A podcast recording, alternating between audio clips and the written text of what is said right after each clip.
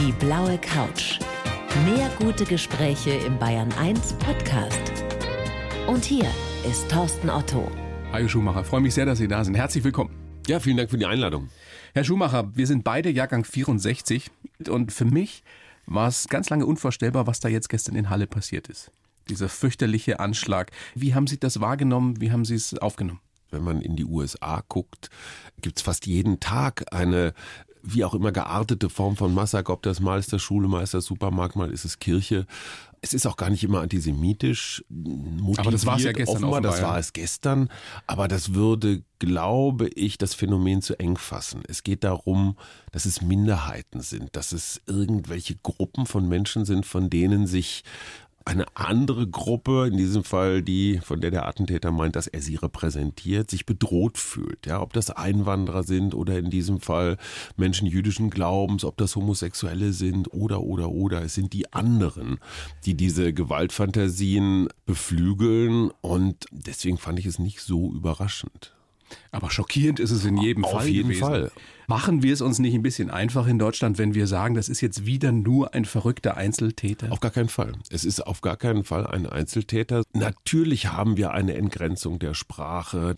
Wir haben also eine Partei in Deutschland, die man durchaus auch als politischen Arm des Rechtsterrorismus bezeichnen kann, die so einen, die solche Taten einfach begünstigt. Und wenn ich von Fliegenschiss rede oder wenn die Vordenker der AfD tatsächlich sagen, wir wollen diese Demokratie abschaffen, wir müssen unser Land, unsere Rasse verteidigen gegen die, dann ist das natürlich der Soundtrack für solche Taten. Aber haben wir dann ein größeres Problem mit dem Antisemitismus in Deutschland, als wir es bis dato dachten?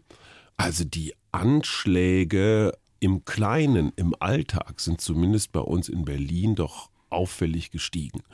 Ob da Menschen, die mit einer Kippa, also dieser äh, Kopfbedeckung der Gläubigen, ganz normal über die Straße gehen, verfolgt, angespuckt, bepöbelt werden, hat deutlich zugenommen. Dazu muss man aber sagen, es ist eben nicht nur antisemitisch, sondern es richtet sich gegen alle Minderheiten. Ich habe gestern mit einer jüdischen Freundin in Berlin noch telefoniert, ganz spät, und die hat mir gesagt, sie überrascht das eben auch nicht, weil sie das fast täglich erlebt, dass sie komisch angeguckt wird, dass sie angemacht wird. Also ich kann nur einen ganz praktischen Fall aus diesem Sommer erzählen. Ich sitze mit meiner Frau ganz normal in einem israelischen Restaurant und da ist es tatsächlich so, dass dann Menschen auf dem Fahrrad oder auch als, als Spaziergänger vorbeikommen und sich irgendwie verächtlich äußern. Damit lebt man im Alltag, ja. Aber was ist los in diesem Land? Wir waren doch alle davon überzeugt, dass sowas nie wieder passieren würde, nie wieder passieren darf. Ist das jetzt in bestimmten Kreisen wieder salonfähig, der Antisemitismus? Kommen die Ratten jetzt wieder aus ihren Löchern oder sind das neue, sind das mehr geworden? Der große Unterschied ist, glaube ich, also die Sozialforscher behaupten, es gibt immer, egal in welcher Zeit, einen gewissen, ich sag mal, Bodensatz von Menschen, die rechtsradikal antisemitisch denken, fühlen, aber es lange Zeit nicht ausgesprochen haben, weil es gesellschaftlich geächtet war.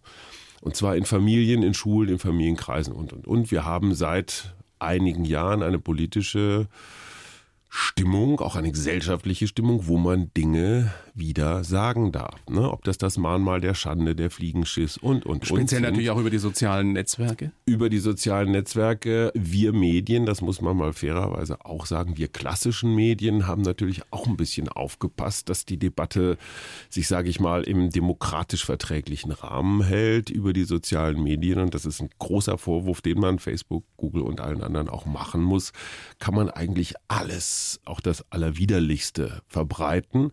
Und das motiviert jetzt diese 10 bis 15 Prozent sich zu zeigen. Das alte Narrativ vom bösen Juden ist natürlich auch nie wirklich weg gewesen. Ja, das wurde dann, egal ob auf dem Schützenfest oder auf Opas 80. Geburtstag oder so, nach dem dritten Schnäpsken, wurde das natürlich auch immer wieder verbreitet. Aber was ist die Lösung jetzt dafür? Also der Ruf wird ja schon wieder laut nach mehr Polizei, der Staat muss wehrhafter sein. Können wir jede Synagoge bewachen? Ist das wirklich Das tun wir doch schon. Lösung? Also in Berlin wird jeder jüdische Kindergarten bewacht, jede israelische Botschaft, in koscherer Supermarkt, überall stehen. In Halle war es offenbar nicht so, weil die In Polizei wohl sagt, sie haben nicht die Mittel dafür. Sie haben nicht die Mittel dafür. Dafür hat ja offenbar in der Synagoge es jemand gegeben, der so schlau war, eine Tür zu installieren, die stabil genug war, dass sie den Schüssen des Angreifers standgehalten hat. Äh, Das zeigt ja auch, dass es in der jüdischen Community ein starkes Bewusstsein, ein starkes Gefahrenbewusstsein gibt, zum Glück. Was ja schlimm genug ist, Schlimm dass das genug. da sein muss. Ja. Ja, Ich weiß, das ist ein Appell, der ist so billig, aber es sind wir alle. Es sind wirklich wir alle. Es sind die Eltern, es sind die Lehrer. Wir können unseren Kindern sagen, steht auf, wenn hier jemand dummes Zeug erzählt. Und nochmal, es geht nicht nur um das Jüdische, es geht auch um das Homosexuelle, es geht um Einwanderer, es geht um, wenn auf Schulhöfen, hey du Schwuler, ein ganz normaler, ich sag mal, Zuruf ist, dann erfordert es halt ein bisschen Kraft und Rückgrat von jungen Leuten zu sagen, stopp, wollen wir nicht. Das ist sicherlich mittelfristig ganz, ganz wichtig, ganz, ganz entscheidend. Nur kurzfristig nützt das natürlich nichts. Mit so jemand zu reden oder aufzustehen und zu sagen, mach keinen Quatsch, Klar. macht keinen Sinn wir, wir, müssen, wir, wir, müssen einfach auch mal festhalten, dass in diesem Land in den letzten Jahren Dinge passiert sind, die wir ein bisschen unterschätzt haben. Ja? Ob das die Vorfälle bei der Bundeswehr sind, wo Waffenmunition gehortet werden, ob das rechtsradikale Kampfsportverbände sind, die zum Beispiel in Chemnitz marschiert sind, die sich extrem schnell haben mobilisieren lassen. Da haben wir, also wir waren immer sehr, sehr präzise, wenn es darum ging, die Linken zu überwachen, was auch völlig okay ist. Ja, ich sag mal G20 oder sowas geht gar nicht. Der große Unterschied ist, die Linken zünden Autos an und die Rechten zünden Menschen an. Wie gesagt, ich will nicht das eine gegen das andere ausspielen, aber wir haben es unterschätzt. Bundesinnenministerium hat letztes Jahr im Juni 86 Todesopfer rechtsradikaler Gewalt aufgelistet. Andere gehen ungefähr vom Doppelten aus. Und da war Walter Lübcke noch nicht dabei und, und die zwei aus Halle, die zwei Menschen auch noch nicht. Sind Sie denn optimistisch, was das betrifft? Glauben Sie, so eine schreckliche Tat wie diese kann vielleicht auch uns alle wachrütteln und uns bewusst machen, wie groß diese Gefahr, die davon rechts droht, wirklich ist? Ich wäre so gerne Optimist, aber da müssen wir an sehr vielen verschiedenen Stellschrauben drehen. Und das geht knallharte Maßnahmen für ein sauberes Facebook ist genauso eine Maßnahme wie Fortbildung von Lehrern, wie das Ernstnehmen von Polizisten. Ich hatte neulich mit einem bekannten SEK-Beamten ein Gespräch, das ist schon schrecklich, wie die sich manchmal alleine gelassen fühlen auf der Straße, wenn auf einmal die Gaffer lassen einen nicht mehr durch, man wird bepöbelt, übrigens aus allen Richtungen. Das ist eine ja. allgemeine Tendenz in dieser wo dann, Gesellschaft. Wo dann ja. einfach auch ein Polizist sagt, ey, wie soll ich mit diesem, ich schieb 200 Überstunden vor mir her, ich werde lausig bezahlt, ich weiß, ich habe noch einen Nebenjob, um meine Familie durchzubringen, wie soll ich eigentlich noch für diesen Staat aufstehen oder jeden Morgen in meine Uniform springen? Und wir denken immer so, diese Demokratie, die hält hält ewig, weil sie es schon so lange gehalten hat. Das Bewusstsein, dass es hier was Kostbares zu verteidigen gibt, das darf sich ruhig durchsetzen. Äh, reden hilft nicht immer. In diesem konkreten Fall hätte es sicherlich nicht geholfen, aber manchmal hilft's um jetzt einen, Schlenker zu machen zu Ihrem Buch. Ich weiß, das ist hart, aber. Nee, das ist gar kein Schlenker. Ja. Das ist gar kein Schlenker, weil der Täter von Halle entspricht einem Profil. Erstens ist er männlich und zweitens ist er, ich sag mal so in der ersten Lebenshälfte. Er ist also eher ein ein jüngerer Mann. Wie viel ältere Damen sind mit Schnellfeuerwaffen jemals in einem Massaker unterwegs gewesen? Ich kenne keine einzige. Das heißt, es scheint offenbar auch ein Männlichkeitsproblem zu sein. Und ich sag mal, diese große Erzählung vom einsamen Rächer, der, der irgendwas verteidigen muss, ob das jetzt das Abendland oder die Kultur oder die Rasse oder sowas ist. Diese Erzählung ist so stark. Das beflügelt natürlich bei Leuten, die dafür anfällig sind, so eine toxische Männlichkeit. Ihr Buch heißt Herr Schumacher, Männerspagat, wie wir mit Offenheit, Respekt und Leidenschaft die alten Rollen überwinden. Sie wollen vor allem natürlich auch zwischen den Geschlechtern versöhnen. Ist das denn wirklich so nötig? Herrscht da Krieg zwischen Männern und Frauen? Ich dachte, wir hätten das schon so halbwegs überwunden. Also einige Auswüchse der MeToo-Debatte fand ich schon ganz schön besorgniserregend, weil diese Polarisierung zwischen Mann und Frau, die halte ich für relativ unsinnig. Genetisch sind wir uns doch sehr, sehr ähnlich, bis auf jetzt einige Ausbeulungen an einigen Körperstellen. Aber grundsätzlich sind ja wir ja ganz nicht, entscheidend sein können. Ja, schon, aber wir sind ja nicht schwarz und weiß oder Tag und Nacht, sondern eigentlich sind wir Bruder und Schwester. Also wir sind relativ dicht beieinander. Und wir wollen auch eigentlich dasselbe. Wir wollen uns einigermaßen, wollen wir ordentlich miteinander auskommen, unsere Kinder und in Frieden und Wohlstand so vor uns hin leben im Wesentlichen. Insofern, es müssen die Guten gegen die Bescheuerten zusammenhalten. Und die Guten, da ist es mir doch völlig wurscht, ob das eine Transe ist oder ein Mann oder eine Frau oder ein Alter oder ein Junger oder nee, Alte oder Junge. Das ist die Richtung. Und das Interessante ist die Reaktion meiner Frau, die genauso alt ist wie ich, äh, der ich natürlich als erstem Leserinnen-Test einfach mal so ein bisschen aus meinem Leben erklärt habe. Und dieser Heldenfimmel, den ich gerade so erzählt habe, so ich alleine gegen den Rest der Welt, was ich so im Alltag zum Beispiel so mit diesem Marathon-Fimmel sehr schön äh, zum Ausdruck bringe. Du hast sie ganz lange gemacht. Ich weiß, wovon ich rede. Ja, das ja. ist ja genau das Gleiche. Ich alleine im November bei Hagel im Wald, drei Stunden lang, nur weil ich diesen total sinnlosen Lauf über 42 Kilometer absolvieren will. Das ist genauso sinnlos wie Rocky mit der Knarre in Vietnam. Ähm, nee, Rocky, Entschuldigung, das war der Boxer, wie Sylvester Stallone, Rambo, Rambo natürlich, ja. Rambo. Und meiner Frau war zum Beispiel nicht klar, wie stark dieser Heldenfimmel in uns Männern angelegt ist. Und wir was das geguckt, auch mit uns macht. Ne? Vor allem, was das mit uns macht, wenn wir über Jahrzehnte diesem Role Model ja hinterherlaufen und versuchen, ihm gerecht zu werden. Und auf einmal werden wir damit konfrontiert, dass nicht nur unsere Frauen, sondern die Gesellschaft von uns erwartet, du darfst nicht nur oder du musst nicht nur der Ernährer sein mhm. und der Typ, der immer funktioniert, der Leistung bringt. Jetzt sollst du auch noch der einfühlsame Liebhaber sein, der ja. tolle Vater, was ganz entscheidend ist, ja. woran wir ja alle mehr oder weniger scheitern. Ja. Und schon und soll super kooperativ sein, nachdem du im Job noch mit den Ellbogen dich irgendwie mühsam eine halbe Stufe nach oben in der Hierarchie auf den verdammten Pavianfelsen geboxt hast. Und schon fühlst du dich komplett überfordert. Äh, sorry, ich war es lange Zeit.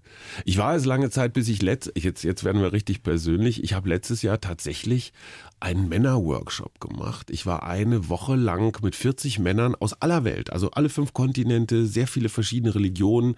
Der jüngste war 25, der älteste war 72. Waren wir in den Wäldern Tschechiens und ja, wir haben auch den Mond angeheult. Aber habt ihr wirklich? Was was viel viel spannender war und das war für mich das ganz ganz große Erwachen. Ich habe zum ersten Mal in meinen damals 54 Jahren Leben kapiert, dass andere Männer nicht meine Rivalen sind. Und es gibt nur ganz wenige Freundschaften, Männer haben ja traditionell nicht so viele, wo das vielleicht mal ein bisschen anders war. Und wo man auch mal über Schwächen spricht? wo man zum Beispiel genau über solche Emotionen redet. Wenige. wie, viele, wie, viele, wie viele haben Sie solcher Freunde, mit denen man. Drei. Drei finde ich schon ganz schön viel. Ich, ich komme auf zwei. Und dieser Schwenk hin, andere Männer nicht mehr so. Wer macht jetzt hier die besseren Scherze? Ne? Hier am Mikrofon. Sie oder ich? Das wäre früher so der Klassiker gewesen. Und heute denke ich, dieses, den anderen Mann als Bruder zu kapieren, als Mitstreiter, als Kämpfer für das Gute, es klingt so einfach und war für mich doch ein Riesenschritt. Seitdem bin ich gelassener. Also war Leidensdruck ausschlaggebend, die Initialzündung für das Buch für Männerspagat? Leidensdruck war, dass unsere Beziehung, also 26 Jahre Ehe, damit gebe ich jetzt mal eben an, die so an ein, zwei Punkten wirklich auf der Kippe stand. Und auch deswegen auf der Kippe stand, weil wir das Gefühl hatten, wir haben uns so in unsere gelernten Rollenreihen verstrickt von unseren Eltern. Ich auf der einen Seite der Ernährer und auf der, der anderen Seite der Versorger. Die, Frau, die sich um Heim und Haus kümmert. So wie bei Heinz Erhardt, ja. Man, man hat immer drüber gelacht oder Loriot. Ja, wir haben immer drüber gelacht und in Wirklichkeit haben wir es doch nachgespielt.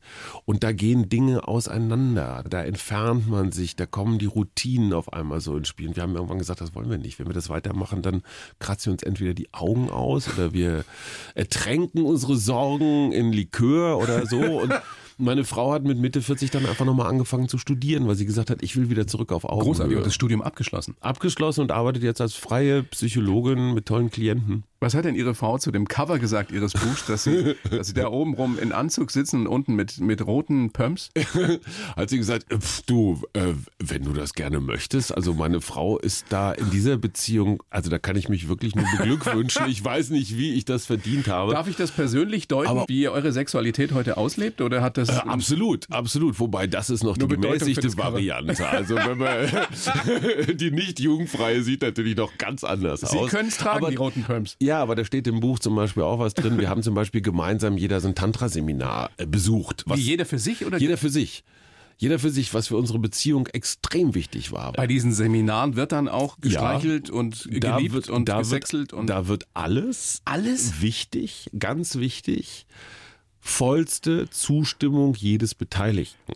So wie Wenn den die Swingerclubs an der A9 ehrlich gesagt, da kann ich mich nur auf Ihre Erfahrung verlassen. Ich war da noch nie. Aber wenn jemand, ich sag mal so ein Tantra-Seminar eine Woche lang, äh, 24 Stunden am Tag im Taucheranzug zubringen möchte und nicht angefasst werden will und überhaupt nichts von sich preisgeben will, völlig okay. Völlig okay. Eine ganze Woche geht und es. wenn einer und wenn einer, ich sag mal, die ganze Zeit splitterfasernackt durch die Gegend rennt, dann soll er das auch machen. Was hatten Sie an? Letztendlich, das wechselte. Das wechselte Mal die roten Pumps, Tageszeit. mal den Mal die, die roten Pumps hatte ich, hatte ich da nicht dabei. Es ging um ganz andere Sachen. Es ging will's gar nicht ins Lächerliche Nein, ziehen, nein, nein, also, nein. ja. Aber die Sexualität, das ist immer das, worauf es reduziert wird. Darum geht es nicht. Es geht eher um das Miteinander. So ganz einfache Sachen. Zum Beispiel lernt jeder der Teilnehmenden seine Grenzen zu ziehen und diese auch zu verteidigen.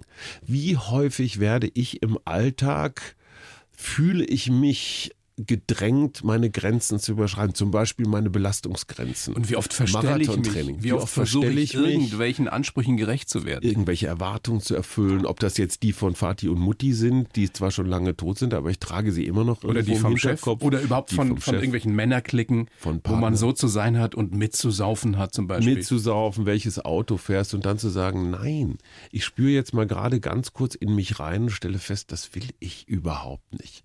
Ja, und das hat mich zum Beispiel dazu gebracht, ganz simpel, dass ich für mich festgestellt habe, ich brauche jeden Tag so eine Ruheinsel. Und zwar eine richtige Ruheinsel.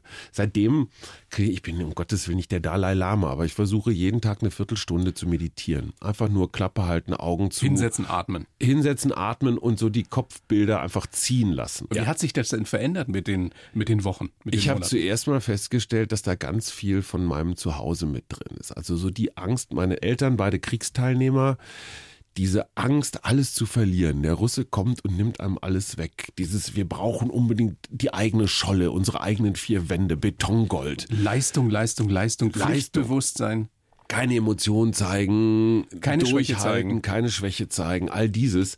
Und du wirst deiner Familie und deiner Frau allen sehr viel mehr Gutes tun, wenn du einfach mal einen Gang zurückschaltest. Jetzt, wenn uns jetzt Herr Schumacher 25-jährige oder 30-jährige Ja. Geschlechtsgenossen zuhören, dann sagen die, das Problem habe ich überhaupt nicht So, mehr. und das ist der Punkt. Und deswegen war diese Frage, wie erziehe ich meine Söhne zu guten Männern, die völlig falsche Frage.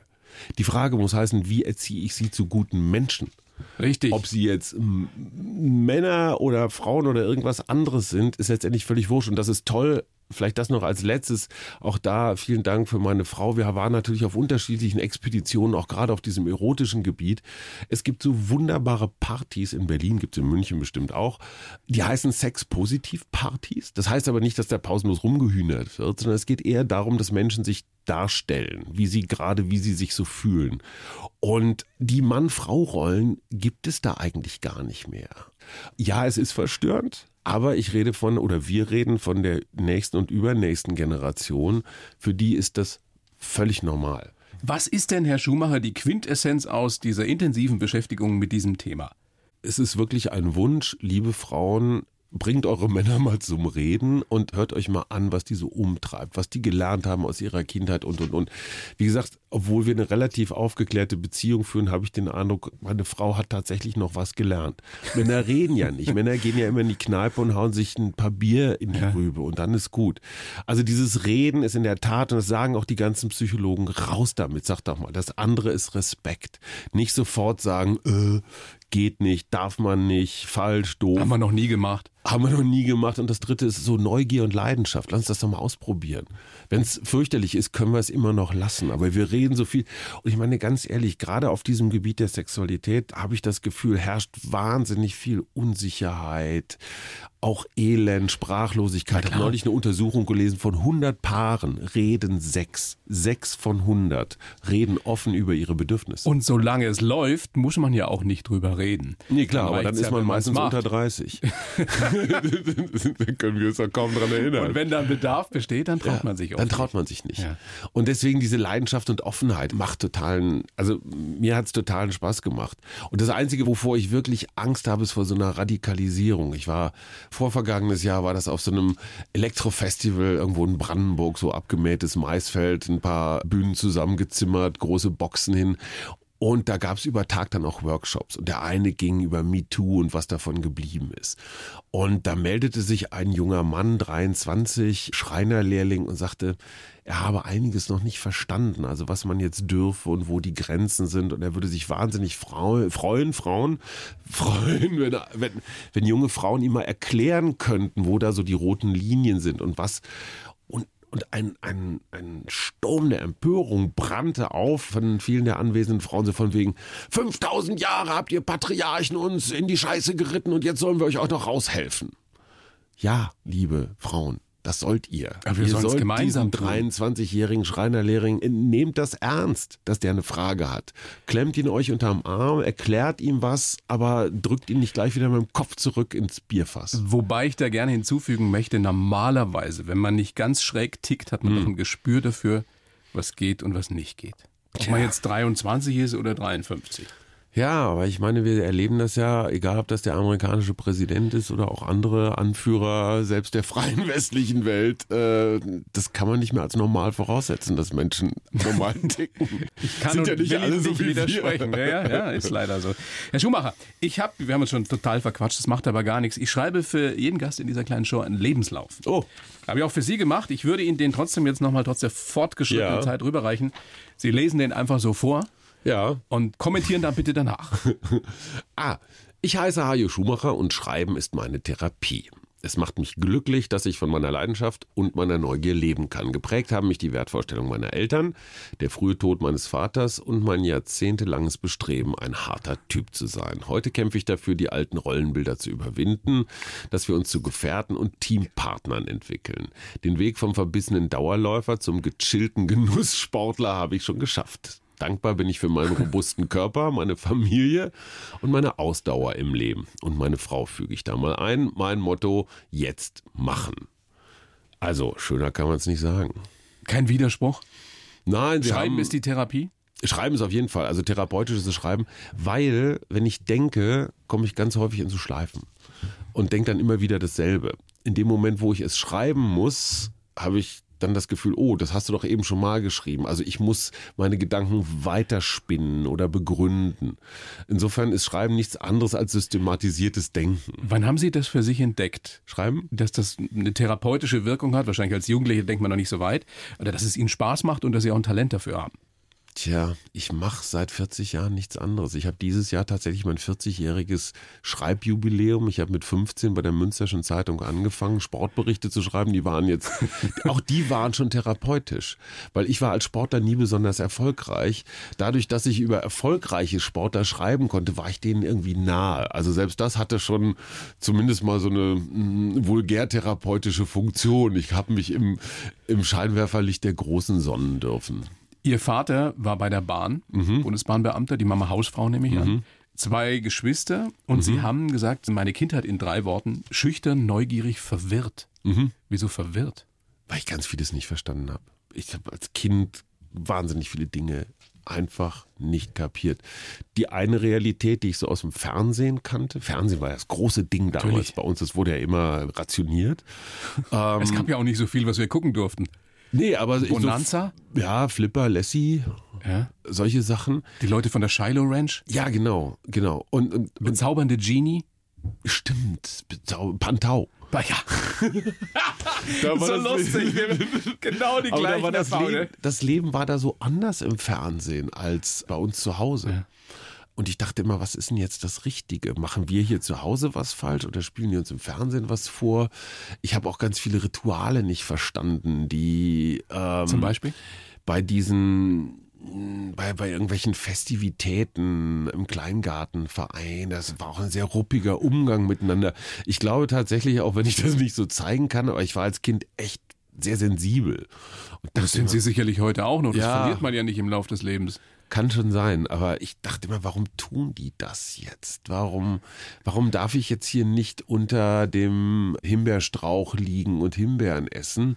Mein Vater hat immer gesagt, du musst jetzt zuerst Haken und Unkraut jäten und dann hinterher gibt's Erst die Arbeit, Blo- dann das Vergnügen. Erst die Arbeit, dann das Vergnügen und solche Geschichten. Und ah, ich war eher so mediterran unterwegs und dachte mir erstmal das Vergnügen und dann weitersehen. Ich meine, wenn man so, so bürgerlich aufwächst, wie das bei Ihnen war und wie es auch bei mir war, bei mir hat das sehr schnell den Drang danach geweckt, raus in die große weite So Welt zu kommen und was anderes zu erleben, mir ein anderes äh, Modell für mich zu entwickeln. Was Ja. bei Ihnen auch so? Das war bei mir auch so und wirklich nichts gegen meine Eltern. Sie waren großartige Eltern, aber sie hatten beide das gleiche Schicksal. Sie waren Protestanten in Niedersachsen. Und das ist Kriegsgeneration. Kriegsgeneration auch noch dazu. Und alles, was so im emotionalen Bereich lag, das wollte irgendwie raus aus ihnen und es konnte nicht. Also sie waren schon auch Gefangener ihrer selbst, ihrer Geschichte.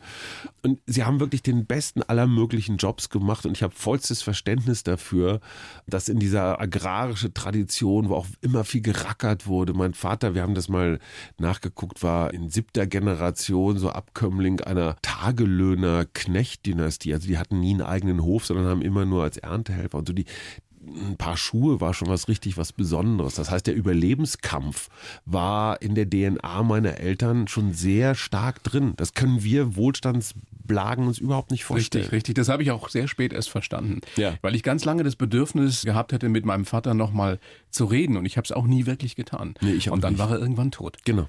Und Ihr Vater ist ja sehr früh gestorben. Ja. Da waren Sie erst 15. Ja, dann pubertiert man dummerweise auch noch ganz schön. Und versteht das alles nicht. Wie oft haben Sie sich gedacht und danach gesehnt, mit ihm noch einmal sprechen zu können? Immer wieder. Immer wieder. Also ich habe so einen stillen Dialog. Ich, ich bin da wirklich ganz, ganz schlicht in meiner Vorstellung, dass er da oben so wie der Läusel auf der Wolke sitzt. Mit einem Bier. Mit einem Bier. Hoffentlich hat er ein Bier und nicht nur ein stilles Wasser in der Hand. Und ganz wohlwollend mit seinem Fernrohr so runterguckt und sagt, da ist aus dem Kerl ja doch noch was geworden. Aber ähm, diesen Wunsch haben Sie. Ach, dass er das denkt? Natürlich. Dass er stolz ist auf natürlich, Sie? Natürlich. Dieses Gefühl, gerade mit 15, wenn man, also ich war vielleicht auch gerade da in meiner schulischen Entwicklung nicht ganz weit vorne. Ich war garantiert nie ein Musterschüler. Dieses Gefühl, er hat sich verabschiedet mit dieser Angst, ach du Schreck, jetzt lasse ich meine arme Frau mit diesem, mit diesem Heini da unten alleine. Das quält, klar. Und, und zwar das ganze Leben. Das wird, also man wird seine Elterngeschichten nie los. Niemals. Man kann sie nur, und auch das interessanterweise wieder so, eine, so ein Ergebnis dieses Tantra-Seminars, diese schwarzen, düsteren Erinnerungen neu zu verpacken, in mehr Liebe zu verpacken, in mehr Verständnis zu verpacken, Versöhnlicher zu auch den werden. Dialog wieder anzufangen, weil letztendlich ist es doch in meinem Kopf. Und wenn ich in meinem Kopf das Gefühl habe, der alte Herr ist sauer auf mich, dann ist das durch die Realität ja nicht unbedingt getragen. Das ist mein Kopffilm. Und Wie den umzuprogrammieren, das ist die Ist Kunst. möglich, ja. Es ist möglich. Wie sehr hat Sie das insofern geprägt, dass Sie danach auf einer Suche nach einer Vaterfigur waren? Oh, überall. Überall, also alle meine Ressortleiter, egal ob das bei der Münsterschen Zeitung war, ob das später hier bei der Süddeutschen beim Spiegel war, immer wieder habe ich mich an so Schlachtrössern orientiert und ich glaube, da auch meine, meine vaterlose Jugend ein bisschen abgearbeitet. Ich war auch gern mal aufsässig oder so. Ne? Wie waren Sie denn selbst als Chef? Sie waren ja eine Zeit lang mal Ich war als Chef eine Katastrophe, glaube ich. Ja? Ich war ja zwei Jahre, naja gut, ich war Ressortleiter beim Spiegel und dann zwei Jahre Chefredakteur. Bei der Max, Ich ne? war total überfordert. Es hat mir auch keiner gesagt, wie das ging. Also Chef sein kriegst du ja nirgendwo beigebracht. Du wirst ja nicht mal zu einem Dreitagesseminar geschickt, so empathisch führen oder irgendwie sowas, sondern der kann ganz gut schreiben, dann ist er jetzt mal Ressortleiter. Wie geht es? Du wirst befördert bis zu deiner kompletten So, Überforderung. genau, ja? das Peter-Prinzip, ne? Genau, bis zum Erreichen der totalen Inkompetenz. Und gerade auch was so den Umgang mit Menschen anging. Hey, ich war Chefredakteur mit Mitte 30 und saß auf einem riesigen Etat. Ich konnte Ausgaben freizeichnen und wunderte mich tatsächlich, warum ich auf einmal so viele Freunde hatte. Ja, also alte, alte Kollegen, die anriefen und sagten, du, ich habe da eine tolle Geschichte, die wollt ihr doch bestimmt haben. Fotografen, die sensationelle Bilder. Also alle hatten Waren Sie wirklich so naiv, dass Sie gedacht haben, auf einmal stellen die fest, was Sie für ein netter Kerl sind? ich bin ja nicht Journalist geworden, weil ich uneitel wäre. Das heißt, dieses, Ge dieses Geiern nach Anerkennung und Bestätigung, das ist schon ganz schön stark. Und wenn dann einfach so Schleimbeutel kommen und einfach nur an den Goldschatz wollen, auf dem man sitzt, und die, die es etwas schlauer eingefädelt haben, die haben mich dann schon, ich wollte ja erobert werden. ähm, Anerkennung. Anerkennung, das sehe ich heute alles. Bis vor ein paar Jahren habe ich mir dafür Vorwürfe gemacht. Ich habe gesagt, du bist gescheitert, du hast es nicht hingekriegt, du warst zu blöd, du warst zu blauäugig. Heute habe ich auch damit meinen Frieden gemacht und sage, hey, come on, du hast echt in dem Alter schon ganz schön was auf die Beine gestellt und ist doch völlig klar, dass du da auch deine Limits hast. Ich meine, es gibt Chefs mit 60, die völlig unzulänglich sind. Das ist äh, altersunabhängig. Absolut. Schlechter Chef sein kann man in jedem Alter. Und auch dieses sich verzeihen. Ach, das Mann, um Gottes Willen, ich sollte echt Dalai Lama werden. Sie sind dann noch jung. Ist aber, ja, mal, da geht noch was. Noch Luft nach oben. nee, aber das, das hilft total. Das hilft total. Aber auch da das Gespräch zu suchen und es nicht in mich reinzufressen mit einer Flasche Single Malt. Haben Sie das gemacht mit damals? irgendwem zu reden und zu sagen, boah, weißt du was, ich habe mich früher richtig beschissen. Haben Sie das gemacht? Ja, natürlich. Ich meine, das ist ja wirklich so eine Journalistenkrankheit. Auch so eine Männernummer.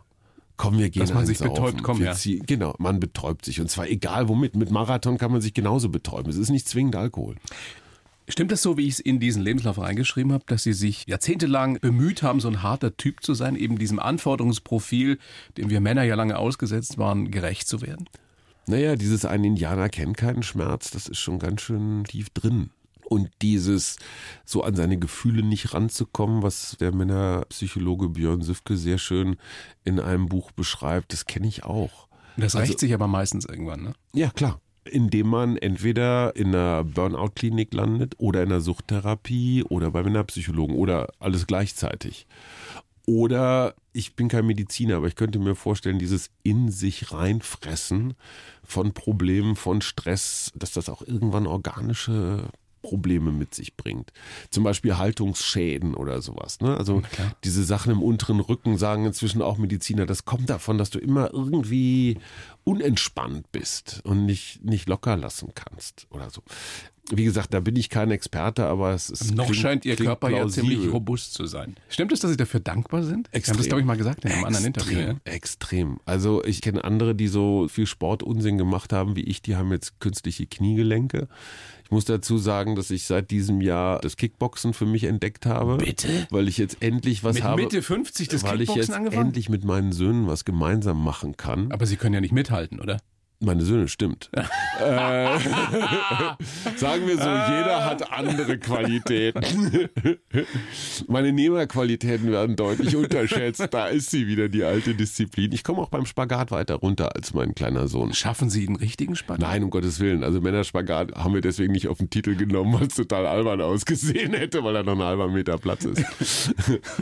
Wir können, wir können ja noch Folgendes machen, Herr Schumacher. Wir können uns ja am Schluss mal wirklich bei unseren Frauen bedanken. Weil auch da sehe ich durchaus Ja, Parallelen. Ich aber wäre ohne meine bedanken. Frau. Ja, ja. Nicht, nicht, nicht so von oben runter. Na, so sollte es ja nicht rüberkommen. Nee, nee, nee, um Gottes Aber Willen. ohne meine Frau wäre ich Ja. definitiv nicht so stabil, wie ich gerade bin.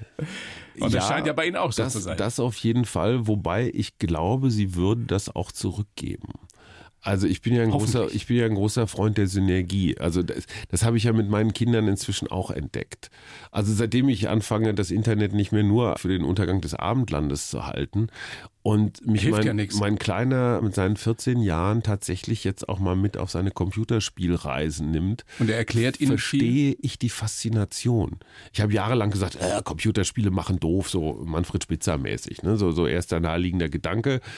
Und inzwischen stelle ich fest, wie viel Kunst da auch drin steckt. Also in der Gestaltung, in den Stories. Ich meine jetzt nicht die reinen Ballerspiele, sondern wirklich diese, die etwas komplexeren Sachen. Das ist echt schon toll, was da ge- Und es bleibt uns ja auch nichts passiert. anderes übrig. Wenn wir uns nämlich nicht damit beschäftigen, dann verlieren wir auch den Draht zu unseren Kids. Absolut, aber wie viele tun das? Weil es ja auch Weiß bequem nicht, ist. Ne? Man setzt die Kinder da von Schirm und kümmert sich nicht weiter drum. Und ich Glauben Sie, die wenigsten spielen da mit? Oder versuchen zumindest zu verstehen, wie das funktioniert?